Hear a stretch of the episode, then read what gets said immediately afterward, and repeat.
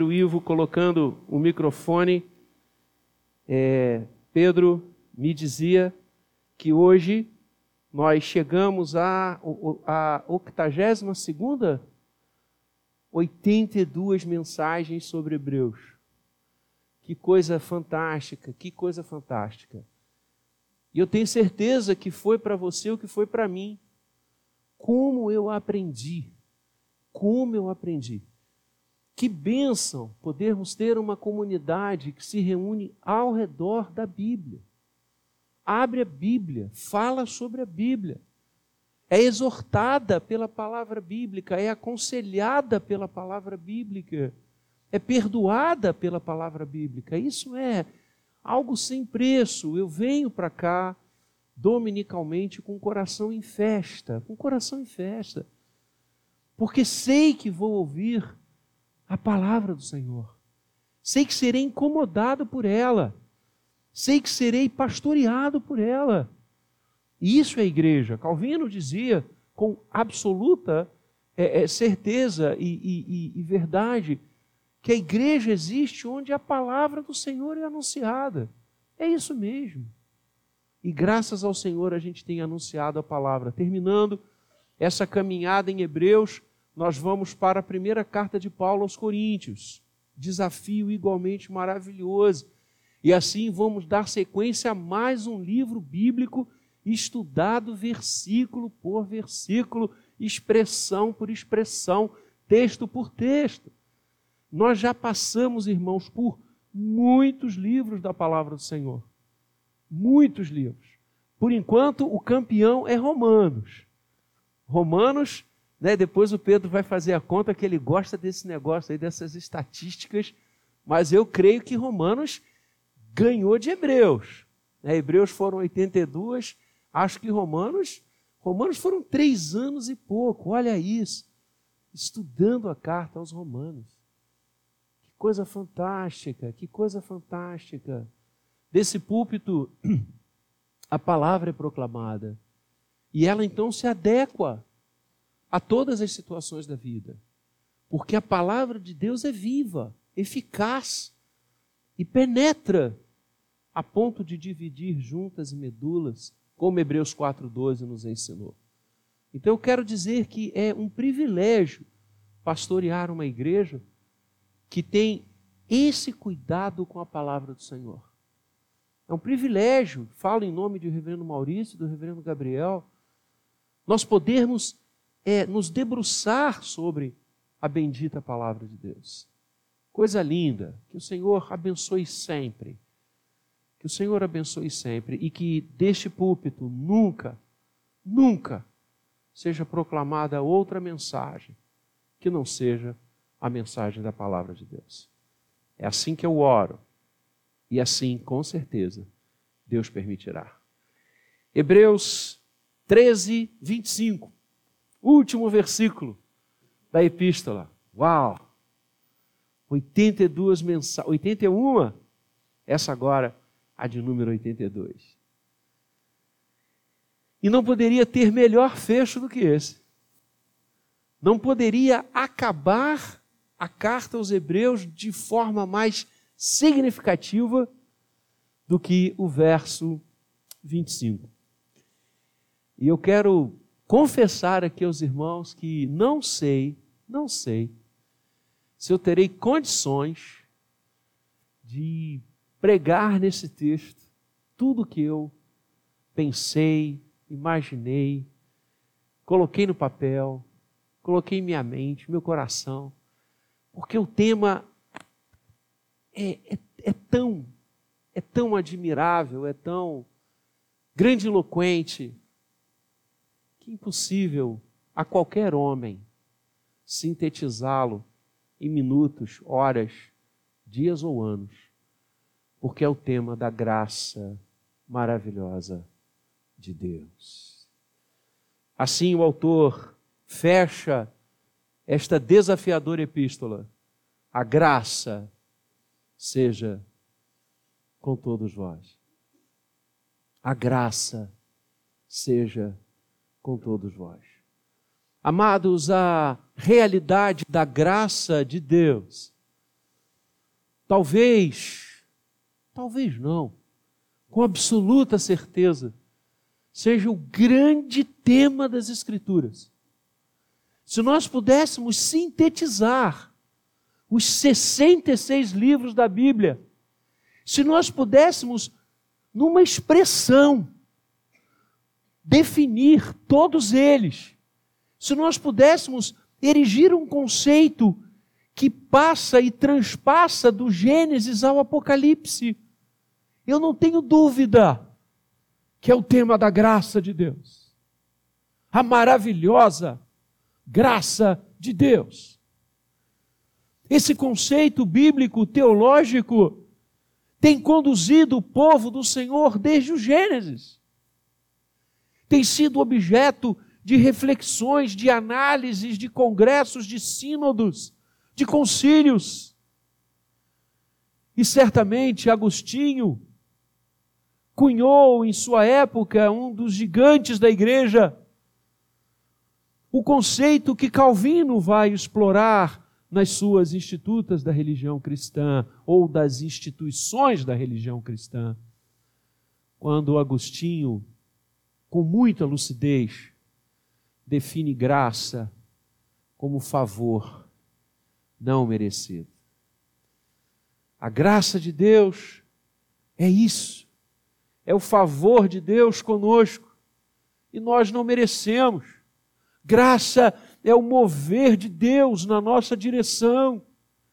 Graça é o que define, o que transpassa, o que se cristaliza em todo agir, em todo mover, em todo construir de Deus para todos nós. É graça. Todas as ações de Deus são graça. Todas as intervenções de Deus são graça todo minuto e segundo da minha e da sua vida é graça de Deus. Maravilhosa graça. E nós queremos nesta manhã pensar com a igreja de Jesus aqui reunida algumas coisas sobre esta maravilhosa graça, se possível fosse. Porque insisto que é um tema que nos invade e que é infinitamente maior do que qualquer intelecto humano ou de todos os intelectos humanos juntos.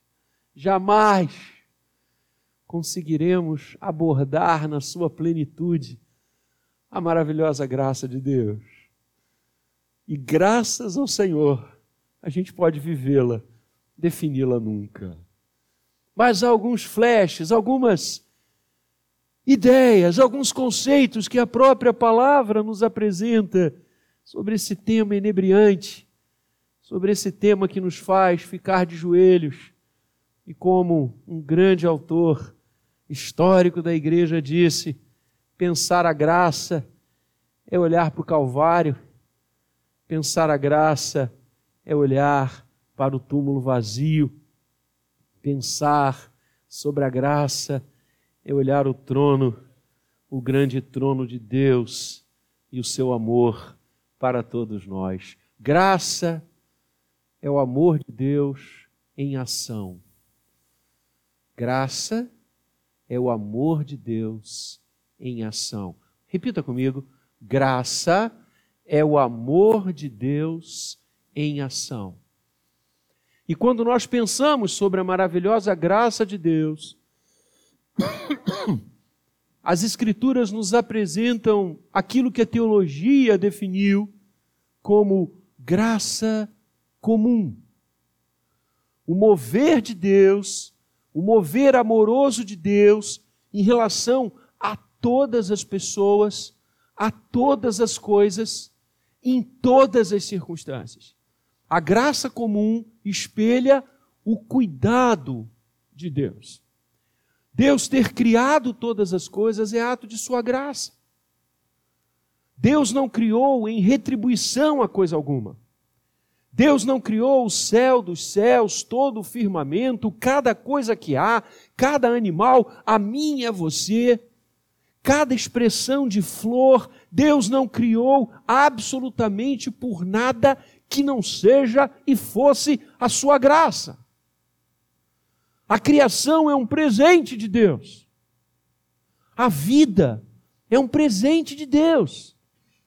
Nós nascemos porque a graça de Deus atuou, agiu desde a fecundação, todo o processo de gestação, até que chegamos à luz deste mundo. É graça, é graça, é mover amoroso de Deus que cria vida, que gera vida. Quando lançamos as sementes no campo e elas, após um tempo, frutificam, é graça. É ordem graciosa que Deus deu aos campos e à terra para produzirem as suas sementes. É graça. Quando cai a chuva que rega a terra e possibilita o alimento, possibilita tanta vida, é graça de Deus quando nós dormimos e repousamos e descansamos e o nosso organismo se renova e a nossa inteligência de manhã recobra a sua consciência, é graça de Deus. Nada acontece, nada, sem o mover amoroso do Senhor que cuida. E a palavra vai definir esta linda doutrina do cuidado de Deus como providência. Ele está em todos os lugares. Lutero vai falar sobre a imanência e a transcendência do Senhor. Ele não é um Deus longe, afastado, distanciado do que ele fez. Ele é presente, ele está, ele é. E essa sua presença, que possibilita a vida, que possibilita todas as coisas, é graça. Graça, maravilhosa graça. A inteligência humana, capaz de desenvolver, de progredir, de inventar tantas coisas que possibilitam melhoras de vida, crescimento da humanidade, é graça. E esta graça cuidadosa, o Senhor a faz derramar sobre todas as pessoas. Por isso, a teologia chama de graça comum. É o que o Senhor Jesus nos ensinou no Sermão da Montanha. Quando ele em linha com todo o ensinamento da palavra do Senhor, é lógico, porque Ele é a palavra que se fez carne.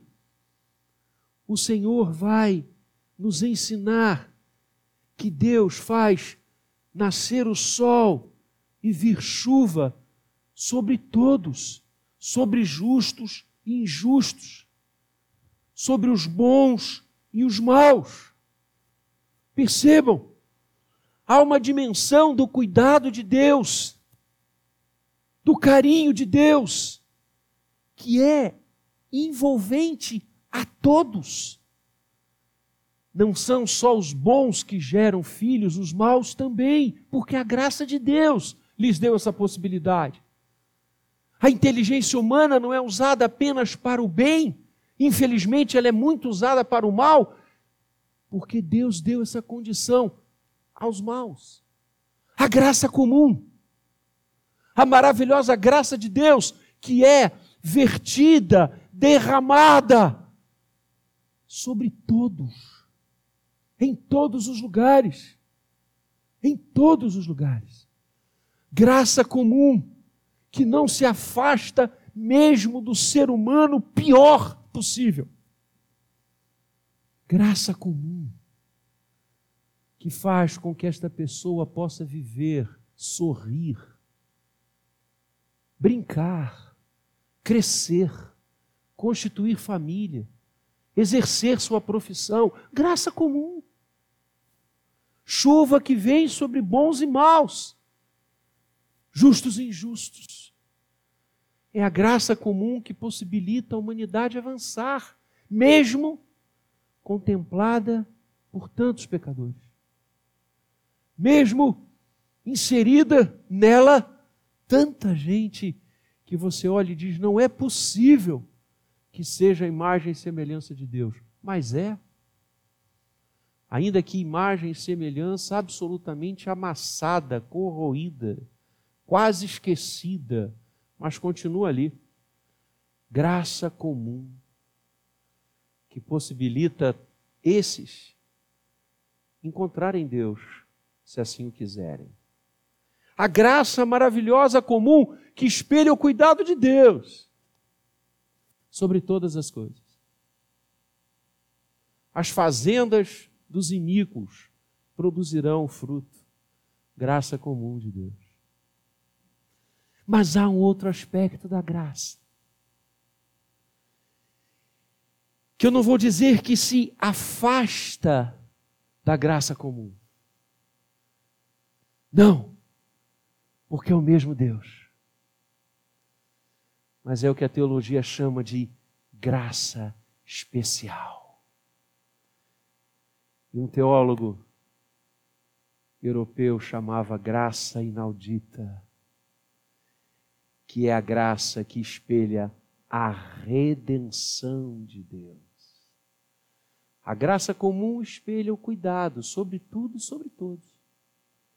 Mas a graça especial, o mover amoroso, que agora não mais ressoa e reverbera no cuidado global da sua criação e da humanidade, mas reverbera especificamente no coração daqueles que vão a Cristo, que são levados a Cristo, que foram escolhidos antes da fundação do mundo, para constituírem nação santa, povo eleito, propriedade exclusiva de Deus, homens e mulheres,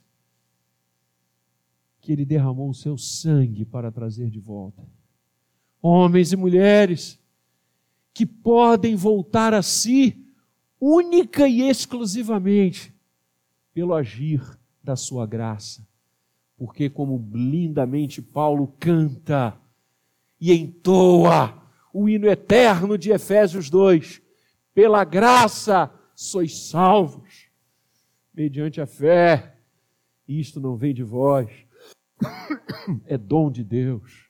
Ou como ele mesmo, Paulo, escreveu ao jovem pastor Tito: a graça de Deus se revelou misericordiosamente a nós em Cristo Jesus. Nós só somos salvos pela maravilhosa graça de Deus.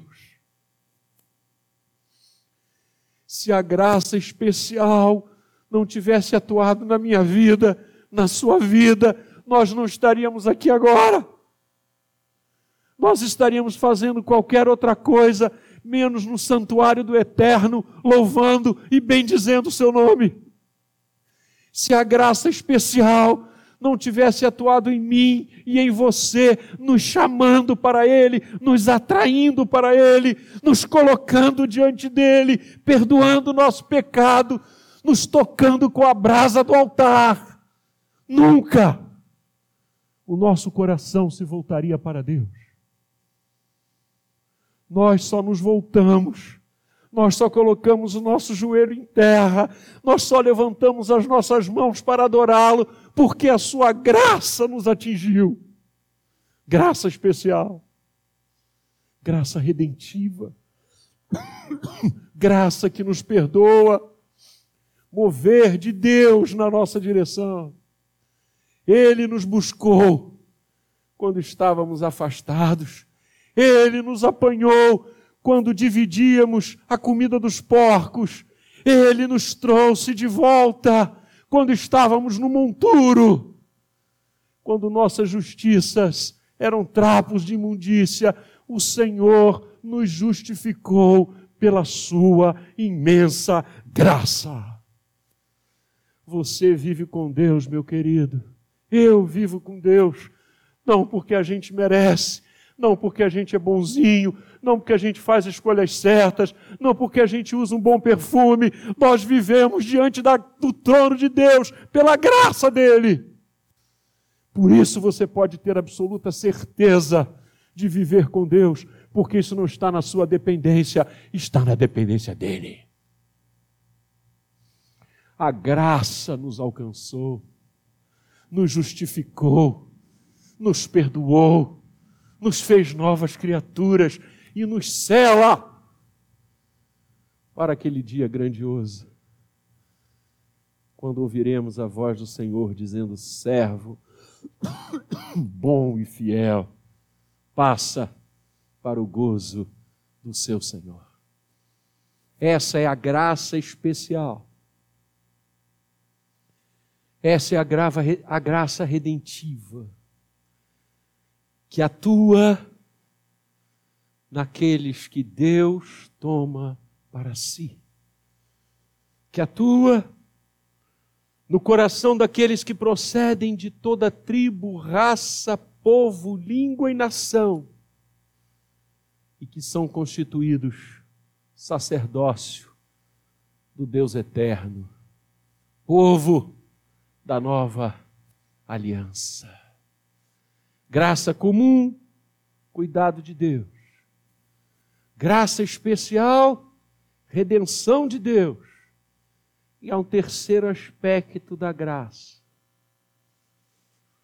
que une-se ao segundo, de uma forma direta e consubstancial, mas também espelha, claro, o primeiro, que é a graça que se fez carne. Cristo Jesus. Cristo Jesus é a graça, maravilhosa graça, que se fez homem e habitou entre nós. Cristo Jesus é a encarnação do amor de Deus por mim e por você. Deus quis provar a você e a mim que a sua graça era efetiva. E veio até nós. Tornou-se homem. Nasceu como todos os seres humanos. Cresceu como todos os seres humanos. E foi à cruz. Para dizer a mim e a você: a minha graça te basta olhemos para Jesus e contemplaremos esta graça que é derramada sobre todos aqueles que creem. E você tem João dizendo: ninguém jamais viu a Deus, mas o Deus unigênito, que está no seio do Pai, foi quem o revelou. E vimos a sua glória, e vimos a sua graça. A graça em Cristo. A graça que ganha nome. A graça que ganha forma. A graça que pode ser ouvida. A graça que deixa de ser um conceito e que se encarna na nossa vida. A maravilhosa graça de Deus, que deixa a teoria dos livros e dos séculos para entrar no meu coração e no seu coração, e ali varrer, e ali lavar, e ali tornar novas todas as coisas. Sim, porque o Evangelho é isso, é a encarnação da graça de Deus. Eu e você podemos começar uma nova história porque Cristo veio para nós. Eu e você podemos viver uma vida nova porque Cristo veio para nós a graça de Deus se tornou carne. E se a graça comum espelha o seu cuidado, se a graça especial espelha a sua redenção, a graça em Cristo espelha o seu amor. Porque Deus amou o mundo de tal maneira que deu o seu Filho unigênito para que todo aquele que nele crê não pereça, mas tenha a vida eterna. Graça de Deus, Cristo Jesus, o Autor da nossa salvação, o Autor e o Consumador da nossa fé. Deus estava em Cristo, reconciliando consigo mesmo todas as coisas. Eu e você somos reconciliados com Ele, porque o amor de Deus em Cristo é verdade. Não é uma ilusão, não é uma quimera, não é uma criação, não é um instituto. É verdade, é carne. Olha para a cruz, olha para o túmulo vazio e veja a graça de Deus ali proclamada. O amor de Deus, graça que se fez carne e habitou entre nós. E diante disso, amados, não há situação nesse mundo, por mais dolorosa, por mais difícil, por mais que nos faça chorar, que se compare com o choro da emoção e da alegria de saber-se amado por Deus em Cristo Jesus. Por isso o apóstolo Paulo diz que as nossas leves e momentâneas tribulações não podem comparar-se com o peso da glória que nos está reservada. Essa glória que nos está reservada, nós só alcançaremos e já alcançamos pela graça de Deus. Graça. Quando chegarmos na eternidade. E aí eu parafraseio uma linda música de um pastor muito querido, que por acaso tem o meu sobrenome, Paulo Brito. No lindo cântico que ele fez e compôs, ele diz que chegaremos na eternidade, chegaremos no céu e começaremos a conversar uns com os outros e alguém há de perguntar para nós, mas é, como você venceu e chegou aqui?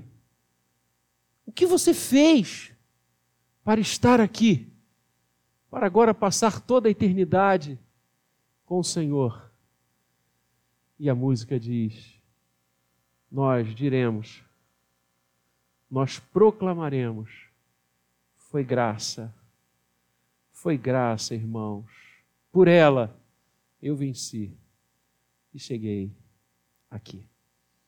A graça seja com todos vós. A graça comum que espelha e fala do cuidado de Deus. Cuidado que jamais se afastou, mesmo com a queda do homem.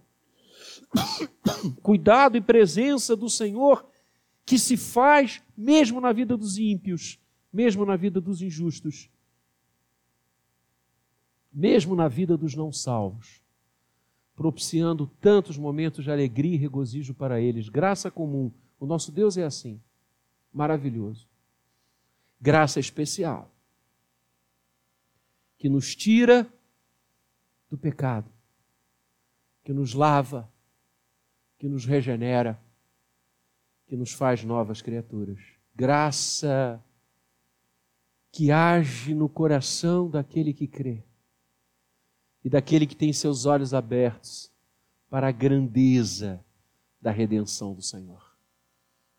Graça que se faz carne e se materializa em Cristo Jesus. O mover de Deus maior, apcial, ímpar para cada um de nós.